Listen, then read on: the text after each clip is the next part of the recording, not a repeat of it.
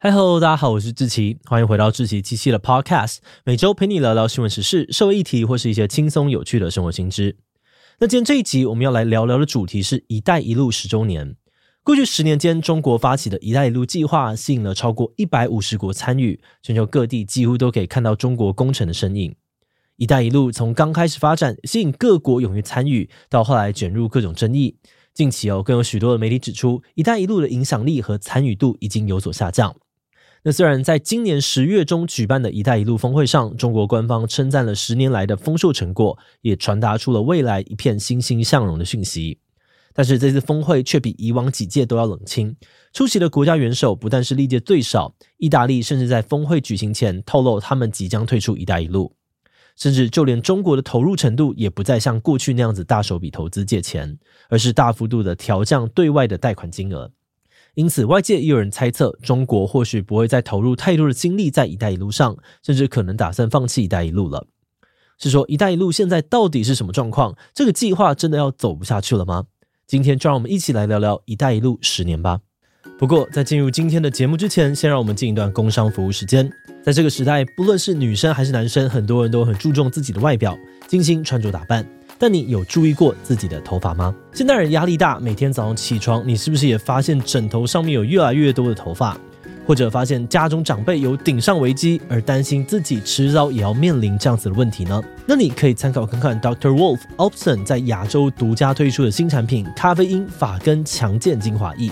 这款精华液所添加的咖啡因复合物，经过德国实验证实，可以增加发根活化二十七 percent，让头发更强韧，预防头发问题。而且，它也透过独家载体配方，让难以被人体吸收的咖啡因复合物可以深入发根。只要涂抹在头皮上，不需要冲洗，就能够达到强健发根的效果。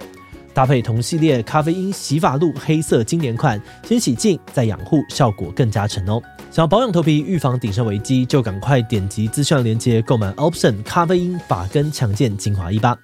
好的，那今天的工商服务时间就到这边，我们就开始进入节目的正题吧。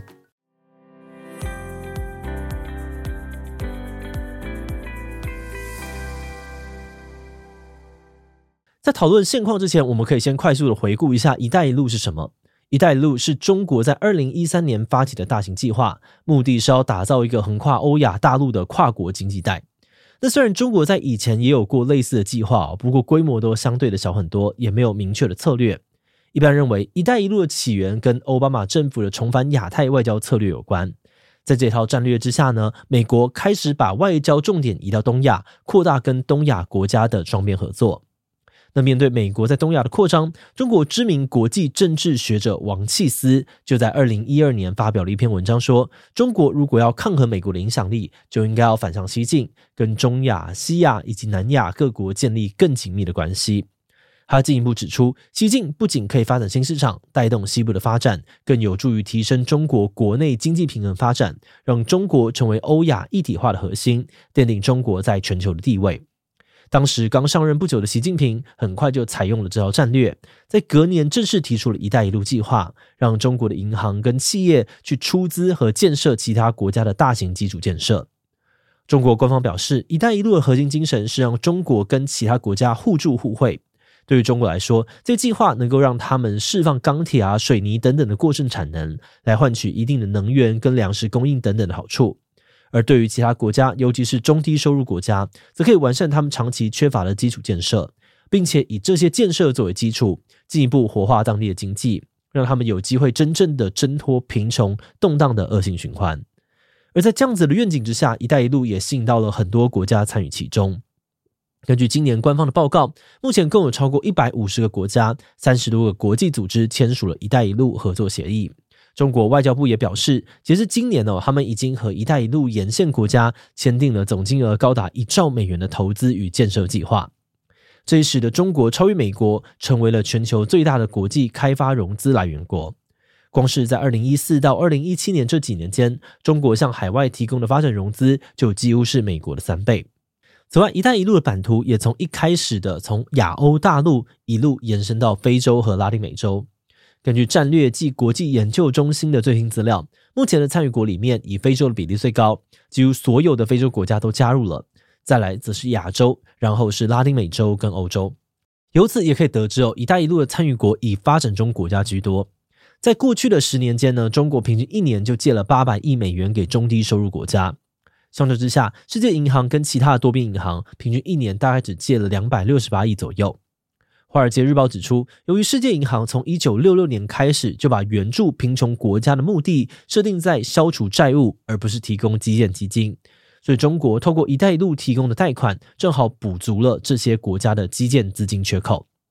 换句话说，很多国家之所以加入“一带一路”的关键原因，可能就在于有能力跟意愿借钱给他们的，也只有中国了。好的，那么在加入“一带一路”之后，这些国家真的有发展的比较好吗？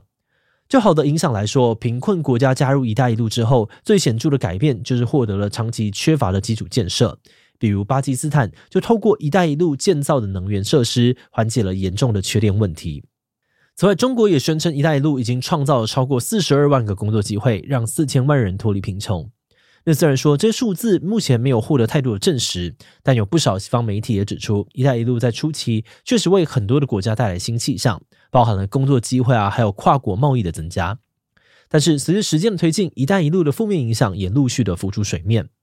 首先是许多工程计划在开始执行之后，卷入了各种争议或困境，甚至因此终止啊跟停摆。其中一个研究机构在二零二一年的报告就指出，“一带一路”有超过三分之一的计划卷入了腐败、超支、环境破坏、劳动剥削等等的问题。例如，“一带一路”中规模最大、总额高达五百亿美元的计划——中巴经济走廊，就有四十 percent 的计划出现这类问题，其中至少有两成计划因此被取消或是无限期推迟。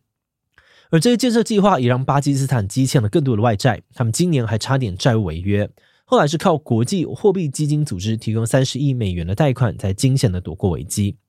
那除了巴基斯坦呢，还有不少参与国在近年都陷入了严重的债务危机。去年斯里兰卡更因为债务压力太大，经济崩盘，宣告破产，真的是超级狼狈。不过，根据经济学人的说法，“一带一路”并不是造成这些国家陷入债务危机的主要原因，根本问题还是在于各国内部的状况，包含了经济体制不好、贪腐严重跟错误的政策等等。再加上最近几年有疫情啊、俄乌战争等等的外部因素所造成的经济冲击，那至于“一带一路”在这些国家扮演的角色，经济学人认为它更像是一把铲子，把这些国家的债务坑越挖越深。好的，那既然“一带一路”的利弊随着时间逐渐明朗，那就目前这个计划对于各国来说还具有什么吸引力吗？不少媒体分析认为，哦，“一带一路”的吸引力似乎有所下降。一方面是最新的一带一路峰会，相较于过去冷清，与会的国家元首变少了，尤其是欧盟国家，除了匈牙利总理之外呢，其他的元首们都集体缺席。而另外一方面，则是一带一路当中唯一的 G7 成员意大利，在九月宣布会在明年退出一带一路。美国智库外交关系协会的分析认为，意大利要退出一部分可能是觉得一带一路并没有为他们带来经济效益，但更根本的原因，则是跟近年的国际局势有关。因为在美中对抗啊、俄乌战争的背景之下，各国都开始有了选边站的压力，而中国对于俄罗斯的支持，也让包含了意大利在内的欧洲国家会更把他们视为威胁，也因此会想要在经济上面减少对于中国的依赖。不过，有学者认为哦，这未必代表“一带一路”就注定失败，因为在欧洲国家试图远离中国的时候，非西方阵营国家的参与意愿可能反而更高了。有分析就认为哦，被西方抵制的俄罗斯会更积极的参与“一带一路”，借此把对外贸易重新导向中国、东南亚等等地方。像是今年十月的峰会，普丁就亲自到场，而且这还是他被国际刑事法院通缉以来首次离开前苏联地区。此外，这场峰会实际上还是有超过一百三十国的代表出席。会议上呢，中国也宣布了跟埃及啊、泰国、智利等等国家最近签订的大型商业合作，显示出“一带一路”还是具有一定的吸引力。好的，那话说回来啊，除了对外的吸引力，现在中国自己对于“一带一路”的态度又是如何呢？虽然就数据来看呢，中国依然是中低收入国家开发融资的最大金主，不过近年来中国已经不再像过去那样子大手笔的投资借钱。复旦大学绿色金融及发展中心的报告就指出，近五年来中国对外投资的金额一直在减少，尤其是在疫情爆发、许多国家陷入债务危机之后，下滑的幅度更是剧烈。根据他们的统计，二零一八年中国一年就对外投资了一千两百亿美元，但到了二零二二年就只剩下四百一十一亿美元了，看了将近三分之二。此外呢，在“一带一路”参与比例最高的非洲，中国提供的贷款额度也已经创下了二十年来的新低。分析认为，中国之所以不再花大钱进行投资哦，一来是考量参与国的负债问题，目前已经有超过一半的参与国陷入债务困境。那在国际的压力之下，中国也必须要免除或者是推迟部分债务的偿还。比如去年八月呢，他们就宣布免除非洲十七国总额高达了一千四百亿美元的债务。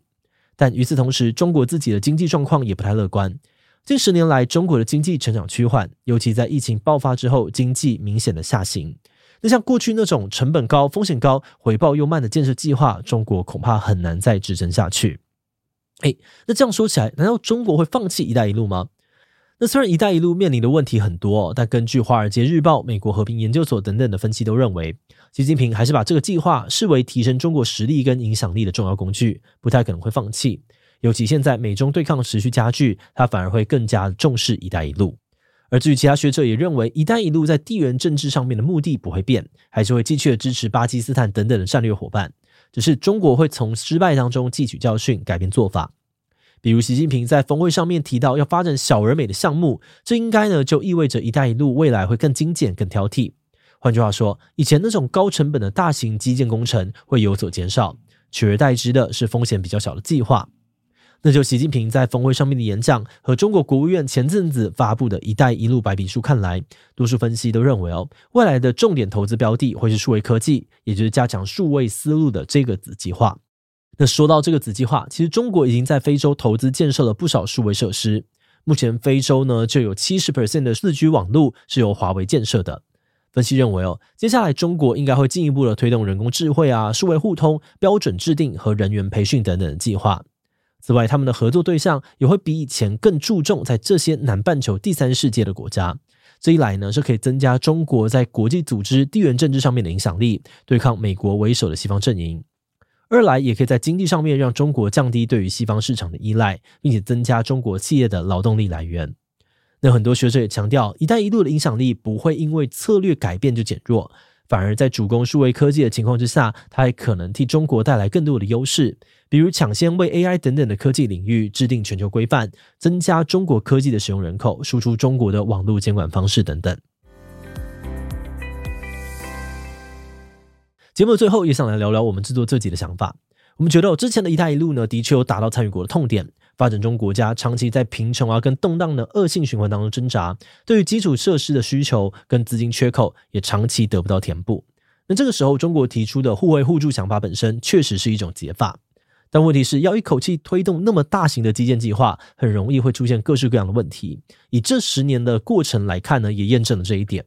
那虽然前十年的一带一路遇到了很多挫折哦，但是呢，就像前面分析提到的，这个计划对于中国来说还是一个很强大的工具，而这对于美国来说也造成了很大的挑战，他们不太可能会坐视不管。前阵子，美国就跟几个大型经济体开始推动其他的计划来抗衡一带一路。比如说，今年九月的 G20 峰会上面呢，拜登就宣布要推动一个串联印度、中东、欧洲的三方经济走廊计划，目标是要透过铁路和航运，把印度、阿拉伯湾跟欧洲连接起来。外界认为，如果这个三方经济走廊成功，或许可以成为“一带一路”的替代方案。只不过，随着以哈战争爆发，这个计划的发展呢，也遭到了推迟。所以，后续到底会怎么样发展，可能还是要再观察一阵子看看了。好的，那我们今天关于“一带一路”十周年的介绍就先到这边。如果你喜欢我们的内容，欢迎按下最终的订阅。如果是对于这一集“一带一路”十周年的内容，对我们的 Podcast 节目或是我个人有任何的疑问跟回馈，也都非常的欢迎你在 Apple Podcast 我们的下午行留言哦。那今天的节目就到这边告一段落，我们就下集再见喽，拜拜。